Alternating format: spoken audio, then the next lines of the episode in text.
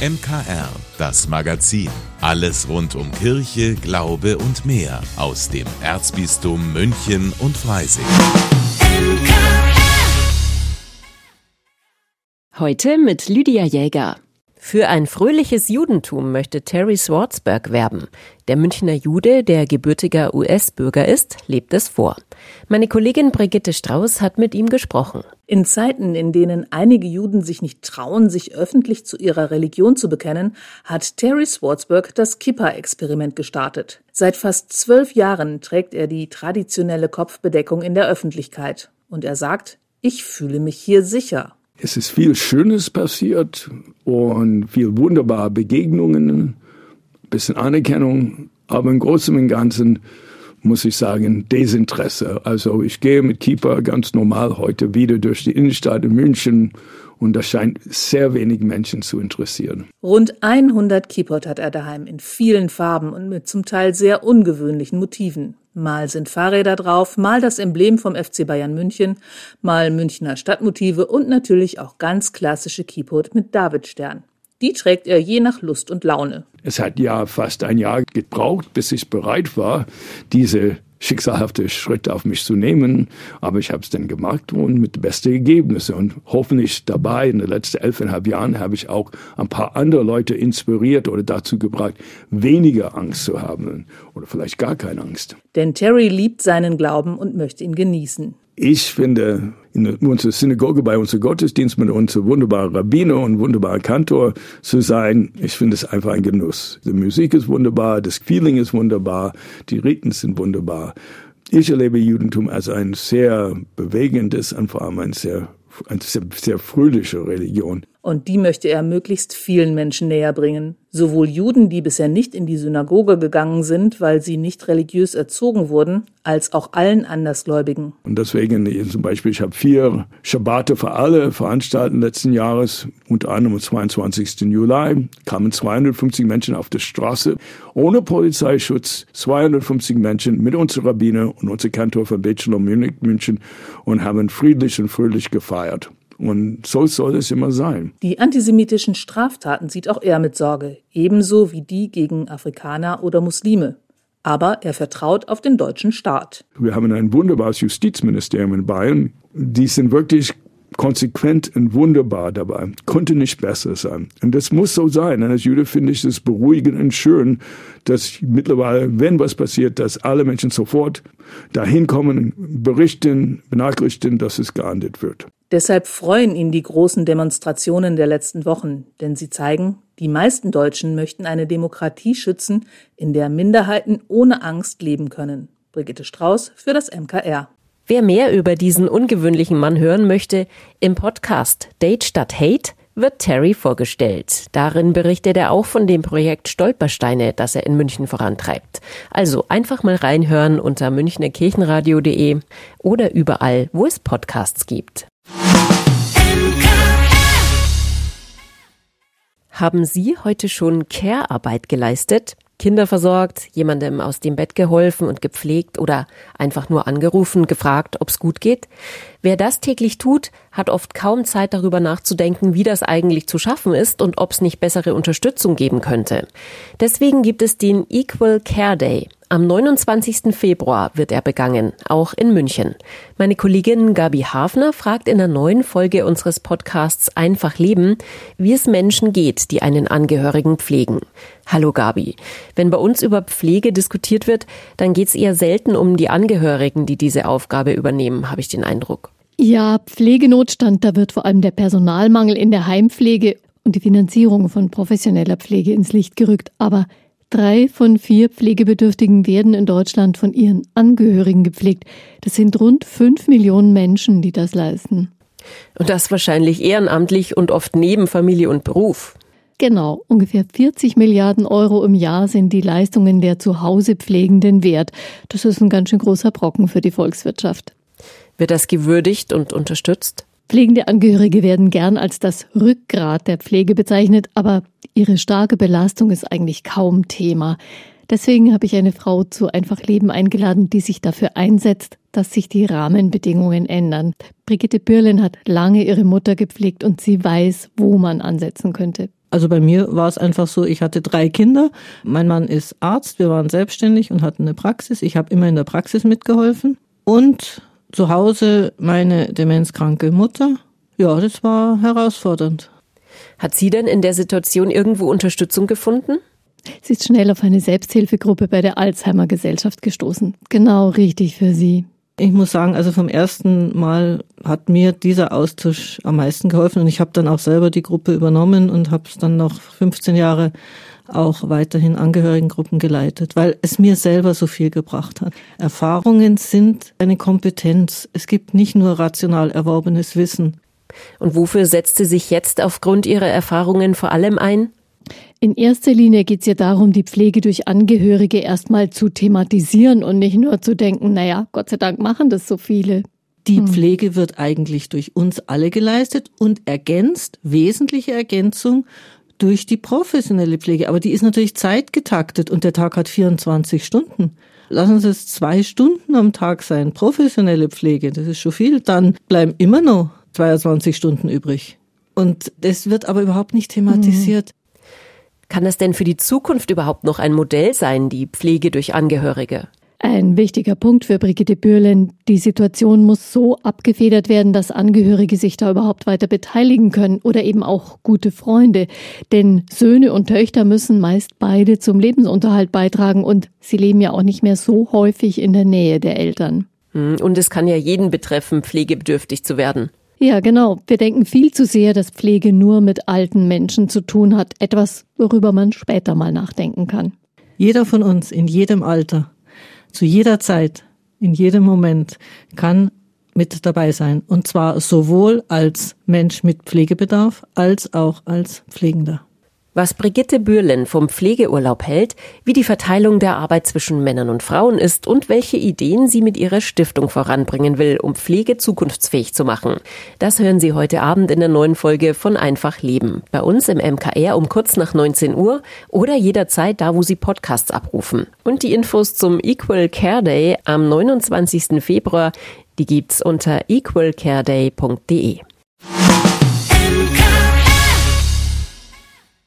Mit Kamera, Mikrofon oder Smartphone auf dem Fahrrad nach Rom oder zum Weltjugendtag nach Lissabon. Im Volontariat des St. Michaelsbundes kommen die Auszubildenden nicht nur viel rum, sie lernen auch das journalistische Handwerk und werden crossmedial ausgebildet. Bis zum 1. März läuft noch die Bewerbungsfrist für das kommende Volontariat. Und unsere derzeitige Volontärin Pauline Erdmann gibt Ihnen jetzt einen Einblick in den St. Michaelsbund. Der St. Michaelsbund ist das katholische Medienhaus im Herzen Münchens. Direkt am Stachus liegt unsere Buchhandlung und unser Redaktionshaus. Das Schöne am Michaelsbund ist die crossmediale Ausbildung. Für unseren Chefreporter und Ausbilder Alois Biel ist diese Vielfalt nicht selbstverständlich. Also das katholische Medienhaus St. Michaelsbund hat wirklich was Einzigartiges. Bei uns gibt's wirklich alle Medien. Vom Buch bis zum Insta-Post alles vertreten und darauf legen wir bei der Ausbildung unserer Volontäre auch Wert, dass sie alles kennenlernen, natürlich insbesondere die journalistischen Kanäle ist ja klar, aber auch zu anderen Bereichen des Hauses gibt es Verbindungen und wir bilden aus im Print, im Hörfunk, im Fernsehen und natürlich auch online und da ist selbstverständlich Social Media dabei. Mir hat besonders gut gefallen, dass ich im ersten Jahr in allen vier Redaktionen für drei Monate arbeiten durfte. Im zweiten Jahr habe ich mir als Schwerpunktredaktion das Radio ausgesucht. Besonders Spaß macht mir das Moderieren. Und da merke ich, dass das meine Leidenschaft ist. Schön finde ich auch, dass ich als Radiovolontärin auch für die anderen Redaktionen Beiträge und Artikel machen darf. Übrigens, ob du frisch von der Schule kommst, studiert hast oder bereits einen anderen Beruf erlernt hast, ist ganz egal. Wichtig findet Ausbilder Alois Biel, dass wir aufgeschlossene und ja, keine Querköpfe in unserer Redaktion haben, sondern Leute, die sich für das, was im weiten kirchlichen Berichterstattungsfeld äh, sich abspielt, dass sich die dafür interessieren. Das Volo ist vergleichbar mit einer dualen Ausbildung. Während den zwei Jahren bist du neben dem St. Michaelsbund auch an der katholischen Journalistenschule IFP und lernst dort das journalistische Handwerk. Direktorin Isolde Fugund findet es gut, dass die Einheiten vielfältig aufgebaut sind. Das ist eine ganz normale Ausbildung, wie an jeder anderen Journalistenschule auch, mit Einheiten zu Interview, Reportage, Nachrichten, Social Media, Mobile Reporting, Videojournalismus. Insofern mit ganz viel Praxis und ganz tollen Referentinnen und Referenten, die direkt aus der Redaktion kommen und hier ihr Wissen weitergeben. Wenn dein Interesse jetzt geweckt ist, bis zum 1. März läuft das Bewerbungsverfahren. Wer sich jetzt fragt, worauf bei der Bewerbung geachtet wird, für den hat Isolde Fugund einen Tipp. Im Idealfall hat man sich schon mal auf unserer Website umgesehen oder auch unsere tolle Social-Kampagne angeguckt. Dann weiß man so ein bisschen, worauf wir Wert legen und kann auch schauen, ob man selber dazu passt und das dann einfach auch in der Bewerbung herausheben. Und gut ist natürlich immer, wenn so eine Bewerbung auch ein bisschen auf dem Punkt ist. Also wer bin ich, was will ich, wo will ich hin, was sind meine Träume und wie kann das IFP mir dabei helfen? Und dann braucht man noch ein bisschen Glück. Also nichts wie ran an den Computer und bewerben. Ich durfte mich ausprobieren, kreativ einbringen und habe in den vergangenen zwei Jahren viel Vertrauen entgegengebracht bekommen und tolle Menschen kennenlernen dürfen. Wenn du noch Fragen hast, dann schreib mir gerne unter p.erdmann.michaelsbund.de eine Mail. Pauline Erdmann für das MKR. Ganz entspannt geht's durch den Tag mit dem MKR. Für viele Menschen ist es ja ein Traum, einmal im Leben die Polarlichter zu sehen. Die Aussicht darauf lockt viele in den hohen Norden, aber das Warten auf den Naturzauber, das kann auch ganz schön nervenzehrend sein. In unserem Lesetipp stellt meine Kollegin Gabi Hafner gleich einen Roman vor, in dem aus dem Urlaub im Norden ein echter Beziehungsthriller wird. Münchner Kirchenradio Literatur Mein Buch diese Woche hält zugegebenermaßen den Winter noch ein bisschen fest und hilft doch, ihn auch zu vertreiben mit einer spannenden Beziehungsgeschichte. Der Roman Arctic Mirage aus der Feder der finnischen Musikerin und Schriftstellerin Terry Kokkonen bietet die Aussicht auf Nordlichter, die Weite Lapplands und eine doppelbödige Handlung, die eine Beziehung auf brüchiges Eis führt. Die Handlung ich wollte schon immer Nordlichter sehen, hatte Risto gesagt, als er und seine Frau Caro sich für einen Urlaub hoch oben im Norden Lapplands entschieden haben, statt wie sonst in den Süden zu fliegen. Doch als die Polarlichter sich dann wirklich zeigen, wird nur eine der beiden Hauptpersonen sie sehen, die andere wird tot sein. Eine Beziehungstat, ganz zu Anfang kurz ins Licht gestellt. Dann begegnen wir Caro wieder in einem Behandlungszimmer mit gebrochener Nase und einer leichten Gehirnerschütterung. Es hat einen Unfall gegeben. Risto trifft sie draußen auf dem Flur mit medizinischer Halskrause. Sie fallen sich in die Arme. Aus Liebe, aus Erleichterung, aus Angst vor dem, was hätte sein können? Die ärztliche Sprechstunde ist Teil des Service im Hotel Arctic Mirage, wo die beiden vorsichtshalber über Nacht bleiben sollen. Immer wieder tauchen verstörende Differenzen auf und Risto wirkt seltsam kraftlos. Das Gespräch mit der Polizei über den Unfall führt er, während sie telefoniert.